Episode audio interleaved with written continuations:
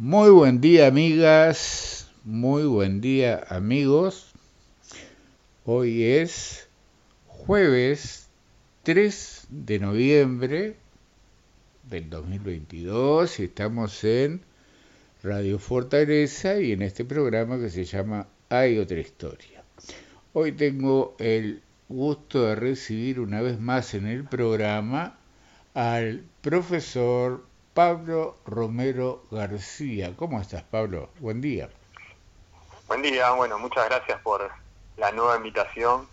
Este, la verdad que la otra vez se generó un, lindo intercambio sobre justamente el tema educativo y su implicancia a nivel social y quedaron algunas puntas para seguir abordando también este, con el paso del tiempo eh, en estos meses eh, hemos profundizado un poco más en, en, lo que viene sucediendo en el tema educativo, desde lo conflictivo hasta, hasta de lo que tiene que ver con las eh, mallas curriculares y la propuesta de la transformación educativa. Así que te agradezco la oportunidad de, poder seguir dialogando sobre este tema porque, bueno, me parece que, también estas novedades en este terreno ameritan seguir reflexionando porque creo que nos jugamos una, una pasada importante a nivel educativo y social en general. Yo te agradezco a ti, Pablo, porque tú eres una persona, bueno, que hace muchísimos años además, unos cuantos años, eh, bueno, tienes una especie de rol eh, que te, tú mismo te impusiste de eh, divulgador, de difundir la cultura en general, la, la filosofía, que es tu materia, una de tus materias en particular, y entonces eres una persona que incluso ahora participa mucho en medios, en debates, porque eres de los que tienen la capacidad de explicar con serenidad y argumentar para que todos podamos entender un programa un problema que es muy difícil para la gente común es difícil entender en, sí qué es el proceso educativo, por qué funciona y por qué no. Y la situación está muy polarizada, que, que, que, es ponerle palos al gobierno, que no es. Entonces, la palabra de un profesor de muchos años que está acostumbrado a exponer, a explicar, creo que es fundamental. Ya no fuera otra charla y esta la idea es seguir en esto. Cuéntame, Pablo, al momento de hoy se han empezado a conocer algunos detalles medios por cuenta gota, ¿no? No, no, no, no hay una cosa que, que diga, bueno, esto es la reforma. O esto ahora incluso se llama las más se le llama transformaciones de la educación más que de la reforma educativa, pero es la reforma educativa de todas maneras. ¿Qué elementos eh, vamos a hacer como que, que, no te escuchamos la última vez? A ver, ¿cuál es el problema planteado y qué es lo que propone el actual gobierno, las actuales autoridades de la educación para modificar la situación? Ahí empezó. Bueno, vamos por ahí, que es, como vos lo, lo decías, lo señalabas bien, el campo educativo es un campo complejo que este, tiene sus dificultades acumuladas desde hace unos cuantos años. Bien, hemos tenido un cierto progreso, por ejemplo, en términos cuantitativos del egreso, si uno ve del año 2000 hasta la, actualidad, donde a comienzos de, de, este siglo XXI teníamos un egreso en Uruguay del 28%, estamos actualmente en el, en el 43%, lo cual sigue siendo muy bajo. estamos hablando de que 4 de cada 10 jóvenes en el entorno de los 20, 22 años tienen secundaria completa, lo cual es una enorme dificultad a nivel social, más en estos tiempos de la llamada sociedad de crecimiento, donde, bueno, eh, realmente tener terminado el liceo, pensando incluso en términos del campo laboral, este, es más que básico, ¿no? Más allá de que yo creo que la educación implica una formación que no es simplemente de cara al mercado laboral, ¿no? Es la formación del ciudadano, la formación del sujeto autónomo, crítico, reflexivo, todas estas palabras que a veces aparecen este, que uno no sabe muy bien porque se repite tantas veces qué contenido específico tiene, pero bueno, esto de la capacidad de poder pensar por uno mismo implica también una flexibilidad, palabra a veces tan de moda en ese mercado del trabajo, para poder desempeñarse en definitiva en, diversas áreas, pero sobre todo ejercer una ciudadanía crítica, ¿no? que me parece que, es bien importante pensando que además las nuevas generaciones nos van a sustituir en los, en los debates públicos y en, tomar decisiones hacia dónde va nuestra sociedad. ¿no? Desde ese lugar eh, tenemos ese, diría que estamos comprometidos por eh, el escaso número de jóvenes que están terminando. Ese es el primer conflicto y que yo creo que ahí coincidimos, se coinciden este, casi todos los actores vinculados al campo educativo y te diría que también al campo político. O sea, que hay conciencia de que estamos frente a ese problema, lo tenemos todos, que las dificultades básicamente están marcadas en, el, en la transición entre la educación primaria y la educación secundaria, creo que también coincidimos todos, o sea, tenemos un egreso cuasi universal de, de, la escuela, de la educación primaria, un 99%, tenemos una universalización, o sea, nuestros niños están en la escuela y egresan de la escuela. El problema empieza en el ciclo básico del liceo, ¿no? donde al finalizar los primeros tres años ya se nos cayó casi un tercio del alumnado. ¿no? Son números ya graves, o sea, tenemos casi un 30% que eh, deserta, que tiene repeticiones constantes que lo llevan finalmente también a, desertar, o cuando finaliza tiene un rezago tal que, muchos de ellos no continúan en, la etapa posterior, o sea, la adopción media superior, o sea, el bachillerato, sea secundaria o ¿no?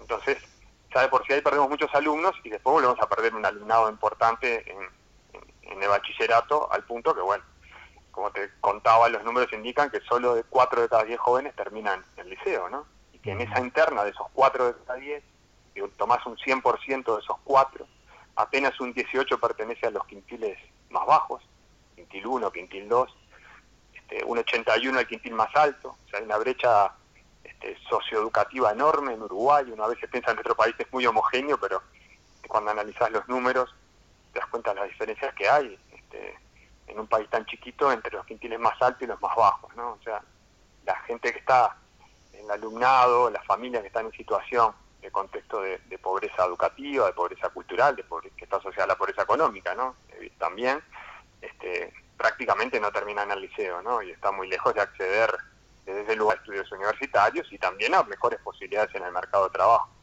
Desde ese lugar creo que coincidimos todos y de hecho ha pasado que cada uno de estos últimos gobiernos del siglo XXI en adelante ha intentado este, reformar la educación ¿no? para poder superar esta, esta situación. Eh, el tema es cómo enfocamos esa reforma, ¿no? no solo los contenidos, sino en la forma, que creo que es uno de los principales problemas que, que ha tenido la implementación de esta reforma en, este gobierno.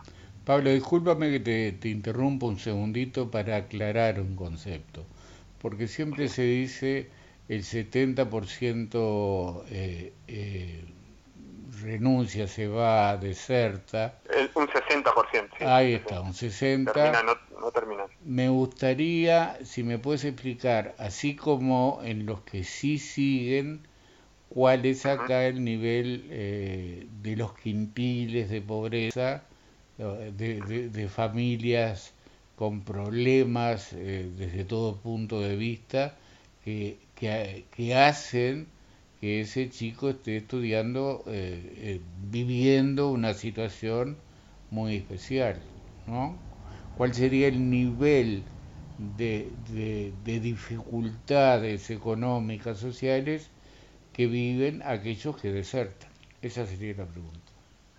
Bueno, como te contaba, o sea, ese vínculo de los que desertan está vinculado este, a, los quintiles más bajos, ¿no? Entonces, este, cuando uno, en mi caso que, además he trabajado, trabajo en, liceos de contexto de socioeducativo crítico, eh, están a veces con un alumnado que pertenece más a la periferia, eh, sobre todo la periferia urbana, en mi caso que trabajo en, Montevideo, este, bueno, hay unas dificultades muy grandes en, los ingresos económicos familiares, en, la, en el historial de, la familia vinculado al, campo educativo generalmente ya sus padres, sus abuelos, o sea, vienen incluso alguna generación más, ¿no? Pero hacia atrás de repente era más habitual por ahí no tener concluido el liceo, ¿no? Recordemos que también un poco la masificación de la, de la educación en Uruguay comienza década del 40, 30, 40, ¿no? del siglo pasado. Lo habitual era, incluso muchos de nuestros abuelos, tener primaria hecha con suerte, ¿no? Pero digo, quizás las generaciones más cercanas, donde ahí empieza a ser un poquito más habitual porque se masifica también el ingreso a la educación secundaria, igual tenemos en los quintiles más bajos un enorme fracaso, fracaso, bueno, en términos del egreso, ¿no? O sea, que, ya se viene acostumbrado en los hogares de los quintiles con mayor pobreza, no tener concluido los estudios y que de alguna manera también hayan podido sobrevivir, ¿no? Entonces el, el valor de la educación también ha tenido como un, desvincularse con, con, la idea de la movilidad social, ¿no? Es un discurso que aparece, no lo ve cuando habla con los padres, ¿no? Esa idea de la obligatoriedad, ¿no? Por lo menos que termina en la escuela, pero cuando ingresan al liceo, si bien hay un discurso, a veces hay que estudiar para mejorar, para poder ser alguien en la vida, para poder tener un mejor trabajo, empieza rápidamente a, a ser un discurso que se empieza a flexibilizar, ¿no? Y aparece muy tempranamente esta idea de, bueno, bueno, pero si te va mal en el estudio, anda a trabajar entonces, este, lo cual es un círculo vicioso porque es muy difícil conseguir trabajo si no tenés estudios formales este, un poco más, este, con mayor continuidad en el tiempo, ¿no? Entonces, se da este fenómeno de los ni ni, ¿no? Ni trabajan ni estudian, que cada vez es más frecuente en, los sectores de pobreza, ¿no? De mayor pobreza. Entonces, es un poco el perfil que, lamentablemente eh, estamos viendo, ¿no? Eh, aún con equipos multidisciplinares en liceos que que trabaja muchas veces en comunicación con la familia para evitar lo que sería aún una deserción mayor, ¿no? Se está permanentemente trabajando con reingresar a, estudiantes al sistema educativo porque se nos caen rápidamente lo de los quintiles, sobre todo de más bajos, ¿no? Y la pandemia, por ejemplo, este, fue también un motor de deserción importante, porque había también dificultades en la utilización de las plataformas educativas y en la comprensión incluso de las consignas y de cómo trabajar y organizar el trabajo escolar de aquellos chiquilines que en muchos casos los padres no están ausentes o no tienen incluso este, capacidad ellos mismos de organización del trabajo a nivel intelectual, entonces no, no acompañan o les cuesta acompañar el proceso de sus hijos, ¿no? Pablo, yo te interrumpí. Se reproduce esa pobreza, ¿no? Sí, se reproduce la pobreza. Disculpa que yo te, te interrumpí, retoma el tema donde quieras. Venías exponiendo el primer gran problema que es el de eh, la deserción en el liceo. Exacto. Bueno, y, cuando uno ve el discurso en, los hechos de la, transformación educativa que se planteando en este periodo de gobierno, eh, se focaliza, intenta focalizarse desde el discurso en combatir las inequidades y atender las dificultades de los quintiles más bajos.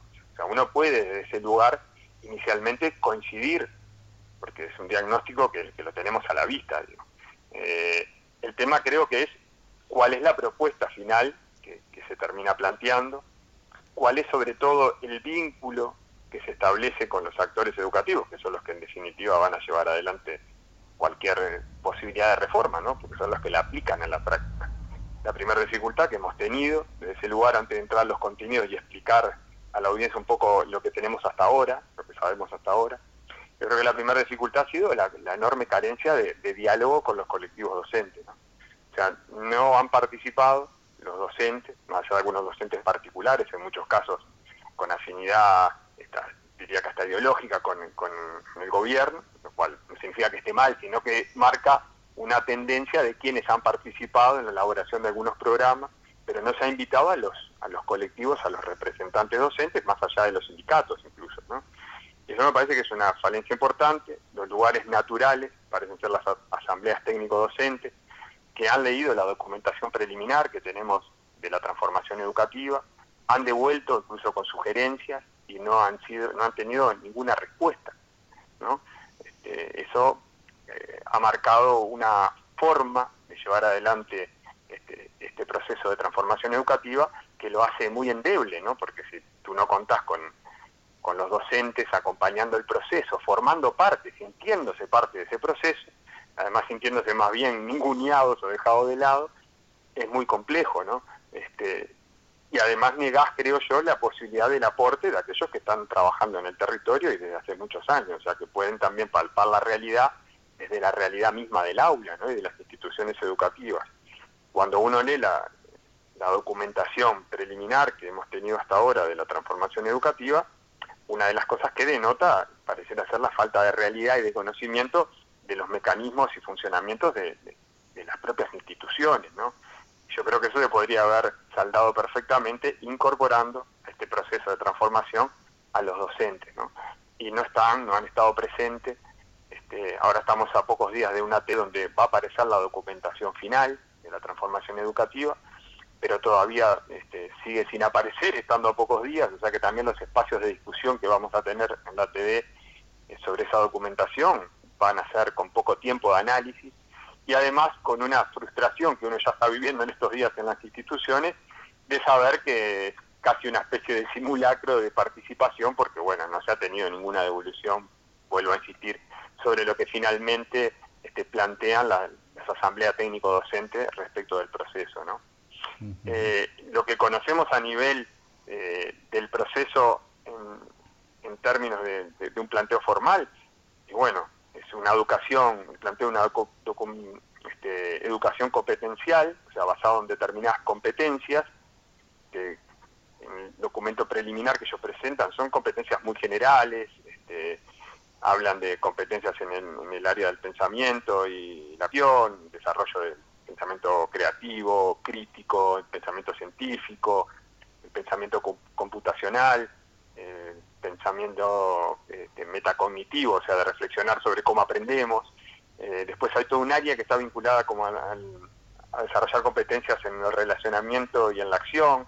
Entonces hay ahí el vínculo con los otros, la formación en ciudadanía, este, el vínculo interpersonal y el, este, ah, bueno, son 10 no me acuerdo ahora, puede ser que me haya quedado alguno, algún otro ahí, este, pero en general, cuando uno los lee, lo primero que se le viene a la cabeza es, bueno, ¿cómo podemos desarrollar esas competencias con las cuales todos podemos estar de acuerdo? Que creo que además en el sistema educativo, de hecho, se trabajan, o sea, no, no serían un aporte novedoso de ese lugar, digamos, pensar en, en la idea de, este, de generar pensamiento crítico, pensamiento científico, pensamiento creativo, creo que es lo que básicamente y, los vínculos interpersonales, ¿no?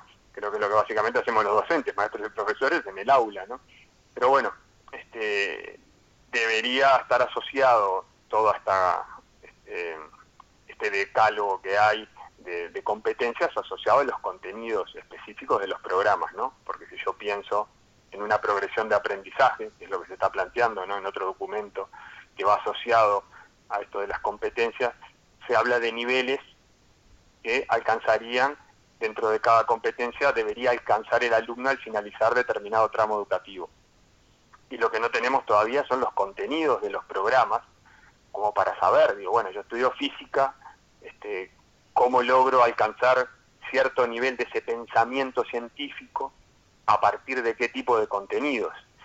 Y acá aparece este, muy marcado esta diferenciación entre contenidos, por un lado, y, las competencias, pues entonces da la sensación de que hay como las competencias como si fueran este, una especie de pensamiento mágico que vamos a llegar a esa habilidad, a esa competencia más allá de los contenidos de las asignaturas. ¿no?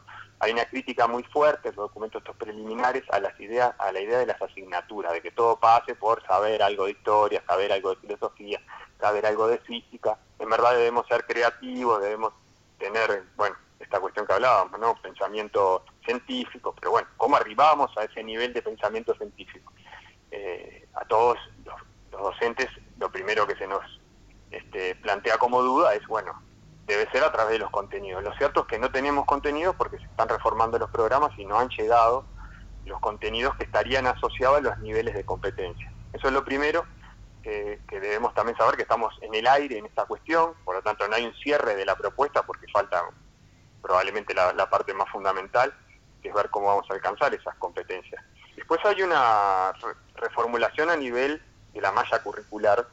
Este, la educación ahora, el, cambio más significativo en ese sentido es, casi de, no, de una nominación, pero bueno, es lo importante que, que primero, segundo y tercero de liceo pasa a, este, a denominarse séptimo, octavo y noveno. O sea, hay una continuidad con los años de la escuela este, que teníamos ahora de primero a sexto en primaria, vamos a tener de primero a noveno, que de alguna manera apunta a esto que yo te decía al comienzo, que todos vemos que es un problema real, que es el tránsito entre primaria y secundaria.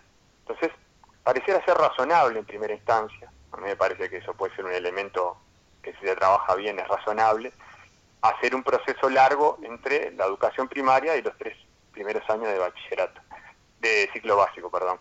El tema es que en verdad en la propuesta de la reforma educativa no hay ningún cambio más que la denominación.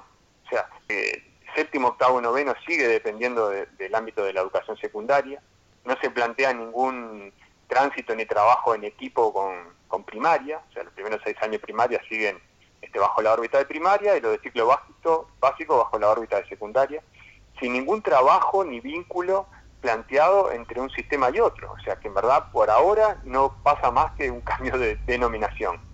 Este, eso también digo, ha generado toda una discusión sobre, definitiva, el nombre de transformación parece quedar bastante grande, verdad no hay casi una reforma más que un cambio de nombre.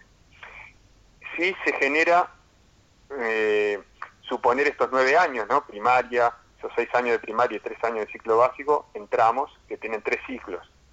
En el caso de primaria arrancaría de jardín de infante, inicial, 3, 4 5, hasta primero y segundo, un segundo ciclo que abarca de tercero de escuela a sexto de escuela, y un tercer ciclo que va de séptimo a noveno año de lo que ahora es ciclo básico, o sea, los primeros tres años del liceo.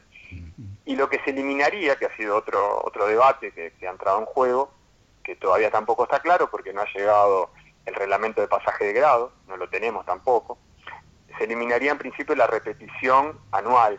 Lo que habría sería la posibilidad de una repetición por ciclos. Por ejemplo, en, el liceo solo se podría repetir luego de haber cursado tres años, o sea, lo que hoy es tercero y lo que a partir del año que viene va a ser noveno. O sea que séptimo y octavo no tendría repetición y solo al final, en noveno, se evaluaría por parte del cuerpo docente la repetición de, un alumno si no alcanzó determinados contenidos. Bueno, este, este, es todo otro debate que podríamos abrir sobre, sobre el tema de la, de la repetición. Pero para hacerte una síntesis, los cambios van en este sentido, ¿no? La eliminación de la repetición, este, pensar la educación por ciclos, pensarlo en términos de, de competencias. Hay una nueva ocular que no cambia mucho las, las asignaturas, pero hay algunos espacios opcionales y hay nombres nuevos de asignaturas, pero que responden a las materias que ya estaban dándose. Por ejemplo, geografía pasa a llamarse ciencias del ambiente, o en tercer año historia se llama mundo contemporáneo. Hay denominaciones de ese tipo. Informática pasa a ser ciencias de la computación. Eh, hay una propuesta de trabajos por proyectos. Y, y esto que te decía de los espacios opcionales, que ha sido un poco también lo, que ha generado mayor polémica, porque, por ejemplo, en primer año, eh, una materia como ciencia física desaparece de la malla este, curricular obligatoria y pasa a ser optativa, este, donde el estudiante va a poder optar, por ejemplo, entre el arte o, ciencia.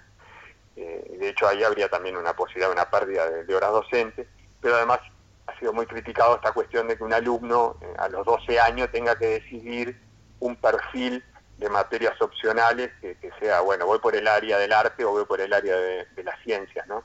Pareciera ser muy temprano y además que no hay un vínculo previo que diga, bueno, se trabajó en primaria las opciones, entonces el alumno llega con una mayor capacidad de decisión.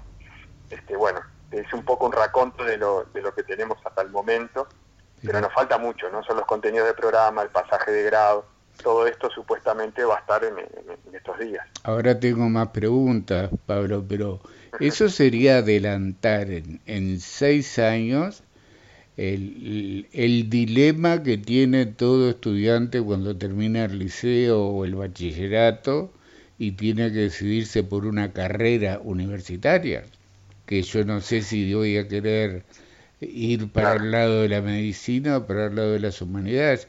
Es tremendo porque a esa altura la persona no está madura para, para, para ver vocacionalmente hacia dónde va, salvo en, en casos específicos.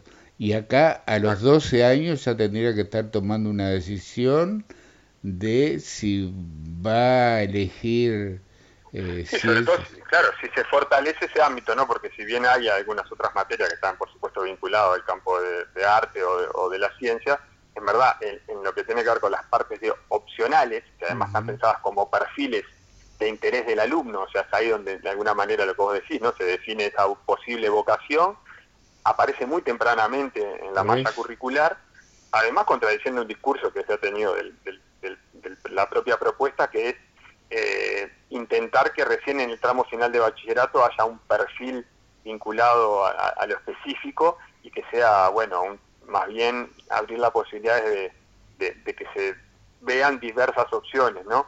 y acá aparece como una toma de decisión muy temprana y sin elementos, ¿no? A mi entender, de, juicios por, por la edad y por el trayecto educativo previo que puedan haber tenido, como para decir en primero, bueno, sí, yo veo que mi voy a hacer ciencia física como taller de opción porque me voy a perfilar hacia ese ámbito y no hacia el, hacia el campo de la sensibilidad artística, supongamos, ¿no? Parece que ahí queda muy también renga la, la propuesta renga exactamente, ¿no? usándolo como metáfora, ¿no? Creo que deja bastante rengo al alumno de las posibilidades de no tener que, optar ni eliminar una de, las, de los caminos posibles, ¿no? A nivel de su formación. Estoy pensando además, eh, siempre ha sido una lucha de, muchísimos años como sociedad, ¿no? Que haya profesores formados, formados en, en, Instituto de Profesores, Artigas, por ejemplo, eh, profesores titulados y no personas como se da muchísimo en el interior del país, que bueno, que de repente un médico termina dando biología, que una maestra termina dando otra materia. Entonces, se me ocurre, pienso en un profesor egresado de historia con título, con concurso dado, que no sabe exactamente en esa nueva etapa, en esta nueva eh, composición que va a haber, qué materias va a dar, en qué coincide o en qué consiste eso que va a abarcar los temas de historia, pero va a tener otras cosas que de repente no son su especialidad, ¿no? Exacto, exacto, sí, en eso se asemeja mucho a, a lo que fue este, la, reforma Rama a fines de los 90, esta idea de, pensar más por áreas que por asignaturas, ¿no? Entonces aparecen estos nombres más generales, por ejemplo, como ciencias del ambiente. Entonces ahí se puede incluir el, profesor de geografía, pero el profesor de biología también. No sé si te acordás, en la época de la reforma Rama había esta cuestión, áreas ciencias sociales, entonces lo podía dar un profesor de historia o un profesor de geografía. Este, con lo que esto implicaba a nivel de lo que vos señalás, justamente, ¿no? De la formación, porque también pasaba que el énfasis que le daba cada docente a su curso dependía de la formación previa que había tenido. Entonces, si vos tenías un profesor de ciencias sociales con formación en historia, veías más historia que geografía, ¿no? Obviamente. Y, y, lo mismo pasaba al revés. Si te tocaba un profe de geografía, entonces había de alguna manera este, un recorte a nivel del aprendizaje y del conocimiento de una área u otra, inevitablemente, ¿no? de una asignatura u otra. Y acá un poco eh, viene en esa línea, ¿no? O sea, de ese, tipo de enfoque, ¿no? que es más pensar por áreas que por asignaturas, en la idea de que hay que trabajar por proyectos, que creo que todos podemos estar de acuerdo que, tiene su ventaja, por supuesto, trabajar a nivel interdisciplinario. El tema es que realmente no se pierda la calidad en, en, función de que en verdad un profesor de un puchito de una cosa, un puchito de otra. Entonces es esta cuestión de los saberes rápidos, ¿no? El saber live, un poquito de algo, un, titular de esto, y, y, arriba, digamos, el curso, porque además, bueno, al eliminar la repetición, ¿no? También ahí tenemos, tenemos todo un problema, ¿no? Porque en definitiva creo que también lleva como a descentrarnos en la calidad de los, de los aprendizajes, de los aprendizajes, ¿no? porque entre que van a ser, eh, quizás probablemente van a disminuir por esta misma lógica de pensar por áreas y por proyectos, este, bueno, creo que, los estudiantes deberían, deberíamos pensar en el estudiante en, función de este eh, profundizar y concebir que a veces los estudiantes aprenden a ritmo diferente y que bueno, quizás a los que a algunos les lleve tres años, a otros les pueda llevar cuatro o cinco y eso no debería ser un drama, lo que debería brindar el sistema son acompañamientos, tutorías permanentes para aquellos alumnos que, están en situación eventualmente de rezago respecto del aprendizaje de alguna materia o de algunas áreas, si la queremos llamar así, el sistema poder este, atenderlo como corresponde, ¿no? Que significa invertir, ¿no? Que es otro problema que, que, está asociado a esto, porque en verdad el modelo acá podemos ver que hay algunos elementos que podrían ser positivos, pero sin embargo el presupuesto educativo ha bajado, ¿no? Entonces cuando uno piensa decir, bueno, esto podría estar bien si hay tutorías y acompañamiento, pero hay un recorte presupuestal que ronda los 150 millones de dólares en inversión en educación, este, entonces esto también parece ser una dificultad porque la, este, la transformación educativa para de alguna manera alcanzar alguna de esas metas requiere evidentemente mucha más inversión en educación de la que tenemos, teniendo recortes, ¿no? Entonces, eliminar, por ejemplo, la repetición o pensar en trabajos por proyectos, horas que se le puedan pagar a los docentes por fuera, ¿no? Para trabajar en la propia formación en relación a la transformación educativa, no parece estar acompañada de momento con una inversión acorde, ¿no? O sea que también ahí vamos a tener, me parece, una situación de precariedad importante. También se ha hablado eh, públicamente, oficialmente, eh, que los profesores van a tener título universitario y eso entusiasma a la gente. Por eso la gente dice, al fin, fíjate, si los profesores van a tener título universitario, al fin los gurises van a aprender. Pero yo sé después no hubo ninguna eh, explicación de cómo se haría para que los profesores llegaran a tener título universitario. ¿Cómo? ¿De qué manera? ¿Dónde estudiarían? ¿Cuánto tiempo llevaría? ¿Cómo se haría? ¿Hay más información sobre eso eh, ahora? Mira, eh, eh, no hay una información definida, lo que podemos saber por la experiencia de lo que fue este, el seminario Nuevos Rumbos, que justamente encaminaba esta idea de pensar el título universitario para la formación docente, se está pensando en determinadas asignaturas que se miden en créditos, ¿no? Este, un taller de investigación te otorga 10 créditos, bueno, supongamos que estén pensando en que el docente titulado o en camino de titularse tenga que sumar unos 50, 60, 70 créditos más, o sea, hacer 5 o 6 materias que le dieran el estatus universitario que según el, el Ministerio de Educación y Cultura, trabajándolo con este, entienden que es el déficit que tendrían los eh, profesores y maestros actuales como para ser considerados universitarios. ¿no? Creo que el perfil va más hacia una formación en investigación este, y en algún otro tipo de habilidad muy vinculada a esto de la transformación educativa que, por ejemplo, hace hincapié en la formación en habilidades eh, socioemocionales, ¿no? enfoques de ese tipo. Este, de, aprender a trabajar por proyectos, este, aprender a trabajar por competencias. Este, ese tipo de, enfoque formativo pareciera ser el que se le va a brindar a los docentes en cursos que van a poder brindarse a nivel público y a nivel privado. Por eso ha sido también una discusión cuando se habla de, la, de que se abren las puertas, a cierto modo, de la privatización en educación, en el sentido de que las universidades privadas este, van a poder brindar estos cursos que acrediten este, un estatus universitario a, los docentes del sistema educativo.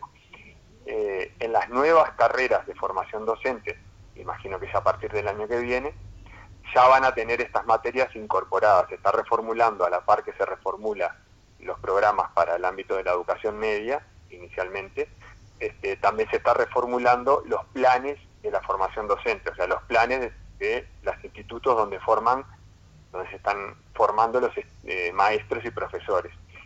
Y estos nuevos estudiantes de, de y del profesorado ya van a tener incorporado esas nuevas materias. Y los que ya hemos egresado hace unos cuantos años o estamos ya en proceso de egreso, se nos va a ofrecer esta posibilidad de cursar estas materias para obtener un título con estatus universitario, ¿no? Que hoy en día, por si algún oyente no lo sabe, eh, Uruguay tiene esa particularidad de que los maestros y profesores tenemos un título considerado terciario, o sea que, es que además es un, casi una excepcionalidad en el mundo porque somos más que secundario, o sea, somos más que alguien que terminó el liceo, pero somos menos que un, universitario, ¿no? Ahí está. Eh, incluso eso ha generado dificultades hasta en otros países para hacer posgrados. En Uruguay, como se entiende ese tema, podemos acceder a posgrados. Yo, por ejemplo, tengo un posgrado en, en política de gestión de la educación porque, bueno, este, el, título docente me lo habilita a hacer aún a nivel universitario. Pero ese es un poco el panorama, pero todavía no está definido las asignaturas que serían, cuándo comenzarían, qué instituciones se los hecho a poder este, van a poder estar habilitadas para brindar esta especie de sobrecurso sobre la formación ya dada. Y las nuevas generaciones van a estar incorporadas en la currícula. Otro tema es que yo veo que el presidente de ANEP ha dicho que eh, el, año que viene, ahora en marzo, cuando empiecen las clases de nuevo, ya se va a estar aplicando esta reforma. Eh, pero uno ah. ve por la información, por lo que tú nos estás explicando, que está bastante en pañales la cosa todavía. ¿Cómo se llega con todo eso? Eso ha sido el principal, este, en estos momentos, reclamo eh, por parte de los colectivos docentes, por parte de los docentes no vinculados al sindicato, porque muchas veces esta cuestión de que los únicos que se están eh, quejando o protestando son los sindicatos. En verdad esto es bastante general porque los contaba hoy este, de la importancia de las asambleas técnico-docentes, que son instancias, como su nombre lo dice, son técnicas pedagógicas, o sea que no, están, no son espacios sindicalizados ni gremializados, sino de todos los docentes este, trabajando en relación a, pensar la educación y lo primero que uno de los primeros puntos que ha manifestado la TD es la necesidad de tener mayor tiempo para procesar los cambios, para pensarlos, pero ni siquiera podemos procesar o pensar parte de los cambios porque nos falta, lo que yo te contaba, al menos más de lo que es la mitad en los hechos de la reforma, que es tener los contenidos de los programas, tener cuál es el pasaje de grado, cuáles son los niveles de progresión de aprendizaje que se nos está pidiendo que los docentes apliquemos. O sea, que cuando yo entre a clase quiero saber que el, eh, el, alumno Rodríguez debería, al terminar mi curso de filosofía o de informática, alcanzar determinado nivel en una rúbrica de competencias. No sé, que termine siendo un sujeto reflexivo luego de haber tenido mi curso de, de cuarto o quinto año de filosofía. Que sepa manejar determinado nivel de pensamiento matemático al terminar segundo o tercero de liceo, pero no lo tenemos, o sea que tampoco podemos de momento asociar la progresión de aprendizaje que se pretende que los docentes llevemos adelante en nuestros cursos porque no lo, no lo tenemos en relación a los contenidos. Tampoco está definido lo que te decía del, del pasaje de grado, que creo que es también importante porque si yo ya tengo que pensar en un proceso no de un año, sino de tres años del alumno para saber que está en condiciones de pasar al siguiente nivel del sistema educativo, por ejemplo, de pasar del ciclo básico a bachillerato, ya la cuestión cambia bastante, incluso cambia mucho la planificación que los docentes tenemos que hacer, que ya no van a ser anuales, sino planificaciones de dos o tres años, ¿no? Este, y todo eso no lo tenemos, ¿no? Y estamos este, hablando a 3 de, noviembre, ¿no? Eh, estamos a poco de, un mes y poco de comenzar lo que es la licencia también docente, ¿no? O sea que termina el año lectivo, y el año que viene estaríamos ya retomando con una reforma que le falta toda esta cuestión, que además ha generado un descontento muy fuerte por la no participación, por la no comunicación. De hecho, casi todos los documentos, incluso este, con lo que tiene que ver la malla curricular, los docentes nos hemos interiorizado ella a partir de la prensa, antes que llegue incluso a los, a los espacios institucionales. Este, entonces, bueno, hay unas enormes dificultades, ¿no? Como vos bien lo planteabas. Estamos a pocos días, a una semana, el jueves 10 es probablemente el ATD más importante que en años vamos a tener los docentes, que es analizar los documentos finales de, la reforma, de esta propuesta de reforma educativa, y los documentos no nos han llegado. Así que ya eso genera una dificultad, ¿no? Porque aunque apareciera mañana, nos quedan cinco o seis días contando un fin de semana para poder analizar los documentos. ¿no? ¿No han llegado los documentos todavía? No han llegado, no han llegado los documentos cuando en principio se planteó que no estuviesen más allá del 10 de octubre pronto por las propias autoridades, ¿no? Para poder tener al menos un plazo de un mes para poder analizar los documentos y no tener que llegar el, esta ATD que se van a ser el jueves 10 de 9 a, a 13 horas, no llegar a la institución y tener que leer como nos pasó en la ATD pasada, en la de mayo, no en, la, no en esta pasada que tuvimos una en octubre, en donde el documento preliminar, que eran unas 60 páginas, este, lo tuvimos que leer en el momento, en esas horas, y discutirlo porque habían llegado también con, con 72 horas este, de anticipación, eh, incluso alcanzando un fin de semana, ¿no? Entonces mucho, la, la, amplia mayoría de los docentes no había podido este, leermente. O sea que ese es el nivel de, de precariedad también del trabajo reflexivo docente sobre la transformación por el propio rezago que han tenido las educaciones de las autoridades en arrimarnos los documentos, ¿no? Uno da la sensación de que no hay un mayor interés en lo que en definitiva los docentes terminen este, planteando sobre el, sobre el análisis de documentos. De hecho, lo que se pudo analizar, como te decía, no tuvo luego ninguna respuesta oficial. O sea, la TV, aún en esas condiciones de muy poco tiempo, analizó, generó propuestas, envió la, respuesta formal a la ANEP y no, tuvo, no tuvimos ninguna devolución. Y ahora estamos nuevamente a una semana sin contar con, con los documentos finales. A mí me llama la atención que siendo este, a ver, uno de los temas de insignias del buque insignia, digamos, del nuevo gobierno, la reforma educativa, la reforma de la seguridad social, objetivamente, por lo que tú me estás diciendo, yo diría que hay un, una gran improvisación, o lo que sería peor, eso último, ¿no? Que bueno, que llegue tan a tiempo que no tengan tiempo de pronunciarse. Exacto. Este, y ha sido, si, si, si entras y, visualizas en, los espacios de las redes, más allá de lo que los colectivos han planteado en, otros ámbitos, más allá de los espacios de, redes sociales, que se han vuelto también lugares de, discusión y de debate, es el, uno de los principales descontentos y también desconciertos, ¿no? Por esto mismo que vos señalás, me parece que es bien importante, porque da la idea eso, ¿no? De que hay una enorme improvisación o una enorme este, despreocupación por decirlo, por manejar un eufemismo amable, este, respecto de lo que en definitiva opinen o no opinen los docentes, ¿no?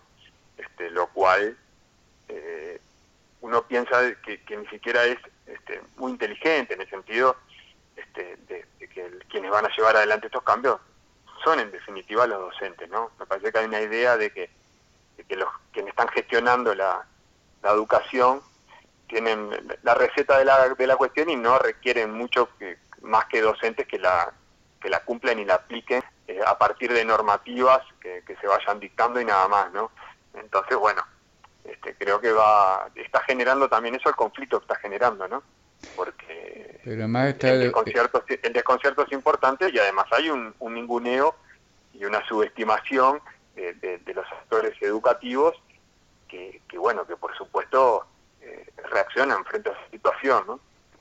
Está demostrado en el mundo, ¿no? Que una cosa impuesta de una manera como sería esta, nunca va a tener los resultados que si es de común acuerdo, en diálogo y negociando con quienes la van a aplicar, porque en el aula van a estar los maestros y los profesores, no van a estar los redactores de esta ley que a veces hacen copio y pega, como se mostró también. ¿no? que además tuvimos, claro, documentaciones oficiales con, en el caso de Cera, de, fue relacionado con la forma docente, ¿no? Este, documentos con, con plagios todavía. Este, o sea que hemos tenido muy poca profesionalidad en ese sentido, ¿no? Incluso ahora los cursos de preparación para implementar, que son cursos online, que empezaron hace unos días, este, empezó el lunes, este, han tenido un grado de infantilización, diría yo, por llamarlo también amablemente, de, los propios docentes, ¿no? O sea, hay propuestas de armar puzzles de cuatro piezas, ¿no? Cosas de ese tipo, ¿no? En múltiples opciones con, con imágenes, con emoticones, este, bueno, eh, que uno dice, al nivel de la formación docente dirigido a profesores que están en el sistema educativo hace muchos años, pareciera ser que la base conceptual realmente es, un bajo nivel, ¿no? Este, lo cual ha tenido también indignado a muchos colegas porque pareciera ser que te están tomando el pelo, ¿no? Y esto eh, creo que, ha sido un poco la, tónica y la sensación, y es lo que vos decís, ¿no? Cuando uno actúa de esa manera frente a aquellos que van a terminar aplicando este, en los hechos, en el aula, la transformación educativa, no pareciera ser una estrategia este, que tuviese un final feliz. Y creo que tampoco lo tiene a nivel político, porque salvo que uno realmente esté apostando a la continuidad de la, de la propia reforma educativa a partir de la continuidad de un mismo signo este, político en el gobierno, ¿no?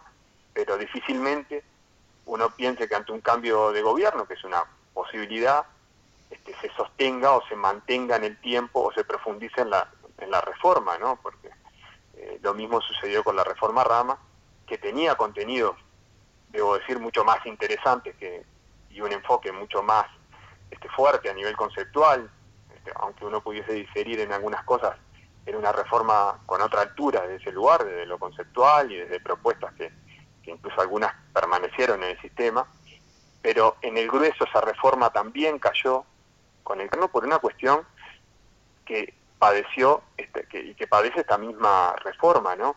que es un modo verticalista y autoritario de, de, plantearse sin contar con los recursos humanos, que somos los docentes, que van a llevar adelante la reforma. ¿no? Entonces yo he posteado eh, y escrito alguna cosa vinculada que, a que esta reforma este, padece del síndrome Rama, ¿no? Que es curioso además que, el, referente, que es Robert Silva, haya sido en la reforma Rama el secretario general del CODICEN, era en alguna medida un joven Robert Silva que estaba, era una especie de mano derecha de, Germán Rama, y creo que repite en alguna medida la misma manera de dirigirse o de comportarse respecto de los colectivos docentes, ¿no? Es decir, yo lo puedo hacer a pesar de ustedes, o, no necesito contar con ustedes, ¿no? Este es por donde vamos a ir. Y desde ese lugar, creo que, bueno, va, va a tener corta vida, digamos, si se mantiene en este enfoque, ¿no? Este, bueno, eh, creo que no hay mucho margen de tiempo por, por los tiempos también incluso electorales en lo que está, en lo que ya estamos, como para poder girar un poco el buque hacia la participación. Creo que el gobierno está absolutamente decidido. El lunes hubo una reunión de las principales figuras del campo educativo con el presidente de llevar adelante la transformación educativa en las condiciones en las que está y no dar ninguna marcha atrás que ha sido un poco la solicitud de los colectivos docentes de por lo menos posponerla un año para poder analizar cómo corresponde y poder participar del proceso. Entonces, bueno, este, nos encaminamos a momentos claves con absolutamente falta de diálogo y falta de participación. Veremos qué, qué sucede, pero es un momento muy complejo, ¿no? Pablo, yo te agradezco como siempre muchísimo que hayas estado hoy acá en Hay otra historia siempre eres muy claro, la gente estará de acuerdo o no, pero queda muy claro lo que, lo que estás explicando.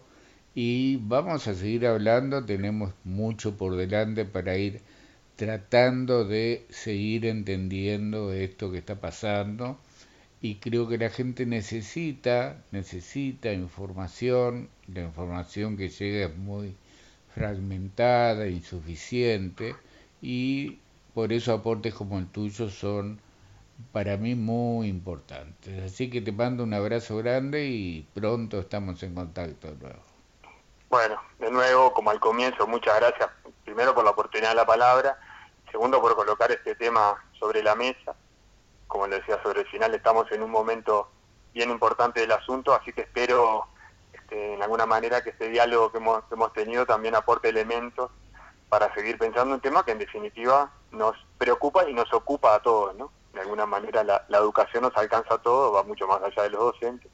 Desde algún lugar tomamos un, un, rol, un rol vinculado a lo educativo. Así que bueno, muchas gracias y bueno, desde ya por supuesto también agradecido de una próxima invitación. Por supuesto. Gracias. Pablo. Chao. Amigas, amigos, estuvo así hoy en Hay otra historia en Radio Fortaleza el profesor Pablo Romero García, profesor de filosofía, docente de ética en la Universidad CLAE, especialista en política y gestión de la educación, autor del libro sobre el sentido de educar. Hasta mañana. Gracias.